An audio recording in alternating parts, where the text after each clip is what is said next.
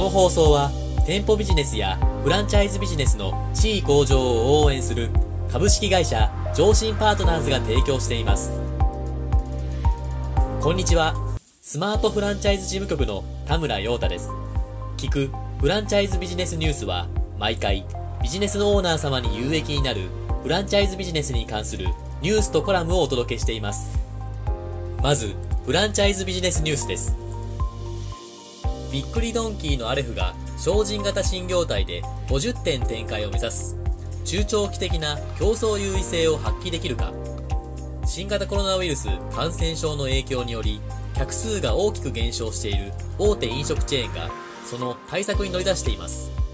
びっくりドンキーを展開する株式会社アレフは精進型の新業態ディッシャーズで50店舗展開を目指すと発表しました。それではニュースをご紹介します。びっくりドンキーを展開するアレフ、札幌市は、6月に開業したばかりの精進化運営の新業態店、ディッシャーズを今後4年間で全国15店舗に拡大し、将来は50店舗に増やす。接客を重視する従来型のハンバーグ専門店の拡大が頭打ちとなっており、従来と異なるイメージの新業態を事業の柱に育てたい考えだ。ディッシャーズはタブレット端末を用いた注文やセルフレジを導入した新業態、既存のびっくりドンキーと同じくハンバーグを提供するが、従来より店舗が小さく、少人数で効率的に営業できる。2020年7月22日、日経 MJ に掲載された、びっくりドンキーサービス多彩、精進新業態50点目指す、効率化、イメージ刷新注力という記事からの引用でした。この記事より、顧客との接触を前提とする飲食業界は新型コロナウイルス感染症の影響により、最も大きなダメージを受けた業界の一つです。ウィズコロナ時代にも生き残れるよう、顧客との接触機会を減らした新業態が出現することは、ある種当然のことと言えます。このような動きは、今後加速していくものと考えられます。しかし、ここで注意しなければいけない点があることも事実です。過去にも、飲食店の出店ラッシュによる競争激化や人手不足問題の深刻化等を克服するために、大手飲食チェーンがこぞって精進化に取り組む時期がありましたが、それほど普及することはありませんでした。精進化の取り組みがなぜそれほど普及しなかったのかというと、精進化を追求した先には、競争企業との同質化という問題が待ち構えているからです。現代は成熟経済の時代です。成熟経済の時代には顧客の思考は多様化します。このような時代に顧客に選ばれるお店となるためには、来店される顧客の多様なニーズにきめ細かく対応していくことが不可欠です。そして、これを実現するためには、人が介在する必要があります。人が介在しなければ、どうしたって機械的な対応にならざるを得ないからです。この状態では、人の魅力を強みとする個人店に太刀打ちできないのは明らかです。また、新型コロナウイルス感染症の影響は当面続くことが想定されますが、かといってこの状況が永遠に続くとは考えにくいこともまた事実です。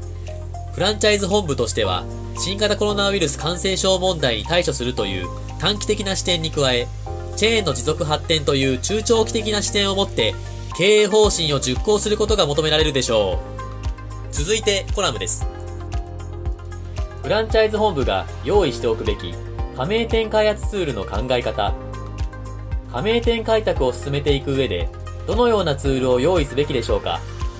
これは、現在弊社が FC 本部構築のサポートをしている美容サロンチェーンの経営者からいただいたご相談です。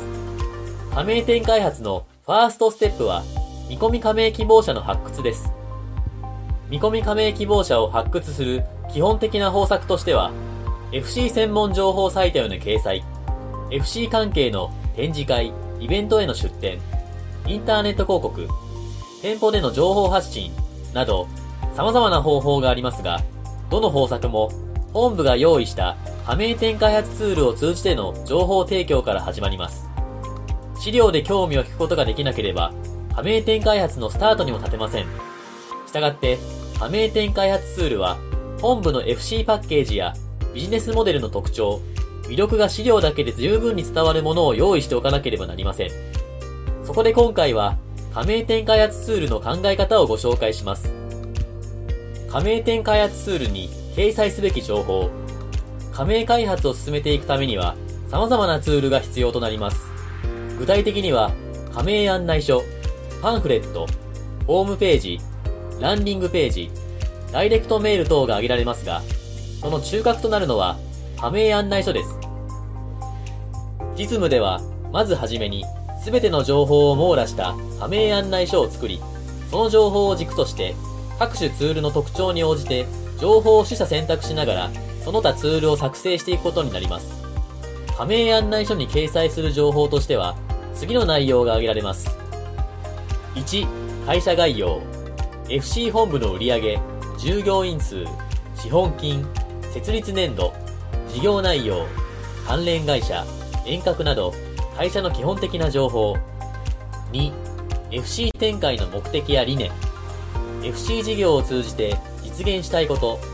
FC 展開を進める目的など。3、市場環境。当該業種業態の市場規模推移、競争環境、他の業種、業態と比較した際の優位性など。4、事業の特徴、強み。加盟希望者にアピールできる事業の特徴や強み、お客様の声など。5、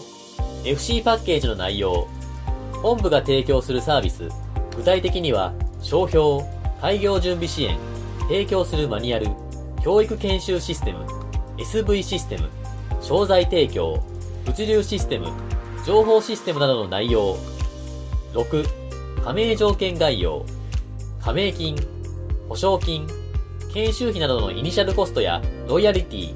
システム使用料等のランニングコスト、契約期間など。7、収益モデル。標準店舗の収益モデル、初期投資金額、投資回収期間など。8、契約から開店までの流れ、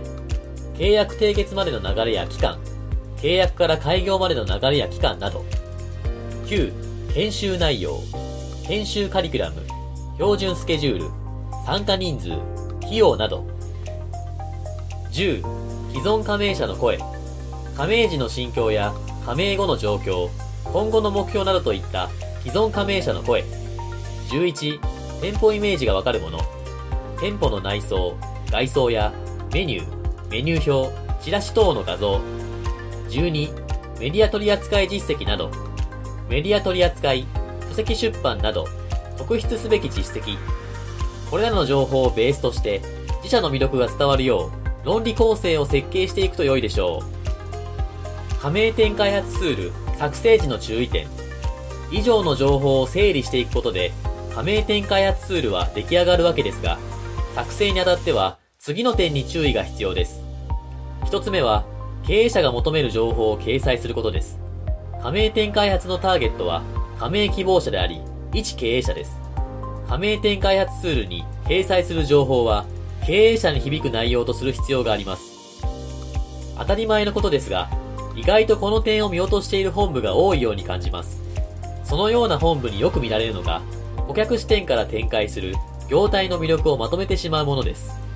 例えば、これこれの結果、顧客満足度が高いといったような内容です。